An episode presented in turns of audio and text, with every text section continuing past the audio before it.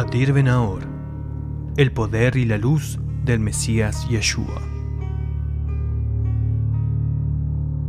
Las escrituras nos declaran, toda alma se someta a las potestades superiores, porque no hay autoridad sino de Dios, y las que son, de Dios son ordenadas. Y añade, porque los magistrados no son para temor al que hace el bien, sino al malo. Romanos 13, del 1 al 3.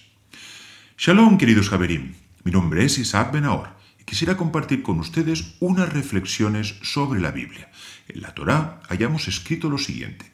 Jueces y alguaciles pondrás para ti en todas las ciudades que el Eterno tu Dios asigne a tus tribus, y juzgarán al pueblo con juicio justo. Deuteronomio de Barim 16, 18. Poco antes de la entrada del pueblo de Israel en la tierra prometida, Moisés establece las bases de lo que será el poder judicial y el poder ejecutivo. Para ello se habrán de designar jueces para administrar la justicia y alguaciles que harán que se cumplan sus sentencias. Y todo esto con un único fin, de que todo el pueblo, así los ricos como los pobres, los poderosos como los más desfavorecidos, tengan los mismos derechos delante de un tribunal. Hemos mencionado aquí dos poderes, el judicial y el ejecutivo. ¿Dónde está entonces el legislativo? Este último habría descendido del cielo, siendo dictaminado por el propio Dios al pueblo de Israel. ¿Puede haber leyes más justas que aquellas que salieron de la misma boca de Dios? Por supuesto que no. Pero el eslabón débil de la cadena siempre es el hombre quien puede ser tentado por el soborno o inclinarse a favorecer o perjudicar a alguien por razones que van más allá de la estricta justicia.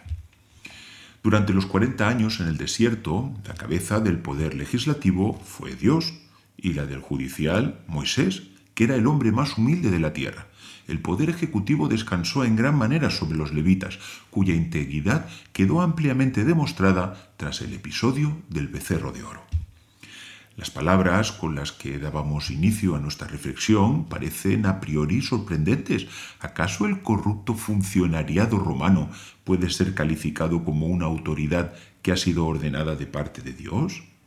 Resulta más que evidente que este sistema de gobierno se hallaba a años luz de ese otro impartido por Dios a su pueblo, mas con todo, si estaba ahí era porque Dios lo había permitido y se hacía imperativa la obediencia. Echar un vistazo a nuestra realidad pues nos hace ver que aún quedan dictaduras en el mundo, pero aún así es la democracia el sistema predominante en la mayoría de los países. Y aquí cabría preguntarse, ¿es este el modelo de gobierno compatible con el futuro reinado del Mesías? A la hora de gobernar en una democracia, aparecen muchos más factores que el simple beneficio del pueblo. Por ejemplo, pensemos en un colectivo que se haya enquistado en las subvenciones. Y no nos estamos refiriendo, Dios nos libre, a personas que por alguna circunstancia se han quedado sin empleo y tienen perfecto derecho a este tipo de ayudas. Hablamos de esas otras que ni trabajan ni tienen la menor intención de hacerlo, pero que se han aferrado a la ubre del Estado para sacar de ella todo el jugo posible. Otro ejemplo. Supongamos que el gobierno toma medidas más estrictas contra actitudes tan incívicas como las borracheras colectivas en lugares públicos o ensuciar la ciudad con grafitis. Es posible que a un número importante de ciudadanos les parezcan medidas correctas e inclinen su voto en apoyo de estas directrices. Pero los vagos pertinaces también votan, y los borrachos y los incívicos, y los que creen que la ciudad es como la hoja que emborronaban cuando iban a la guardería. También estos echan su papeleta a la urna. Es por eso que no faltarán políticos desaprensivos que verán en estos colectivos desordenados su caladero de votos para dirigirles discursos populistas justificando sus acciones y así obtener también ellos un puesto fijo y se puedan asir también de la ubre del erario público. Querido amigo, ¿nos imaginamos así el gobierno del Mesías? Hasbe Shalom este reinado traerá la mayor etapa de prosperidad que haya conocido alguna vez la humanidad, pues el mundo será redimido de la maldición, consecuencia del pecado de Adán. Pero este no será un mundo sin justicia, todo lo contrario. La justicia justa y santa del Mesías será impartida con todas sus consecuencias.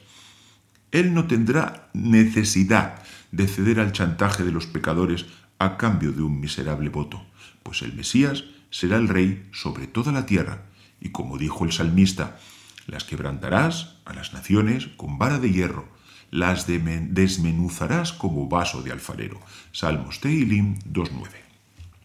Y si estas palabras le parecen demasiado duras y se identifica mejor con el otro sistema político y con todas sus eh, limitaciones que antes hemos expuesto, créame querido amigo, aún se halla muy lejos de los ideales de justicia y equidad que nos son referidos en la Biblia.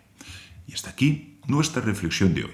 Si lo desea puede seguirnos en nuestra web isaacbenahor.com o a través de nuestros canales de YouTube, Facebook, Instagram y Spotify. Shalom.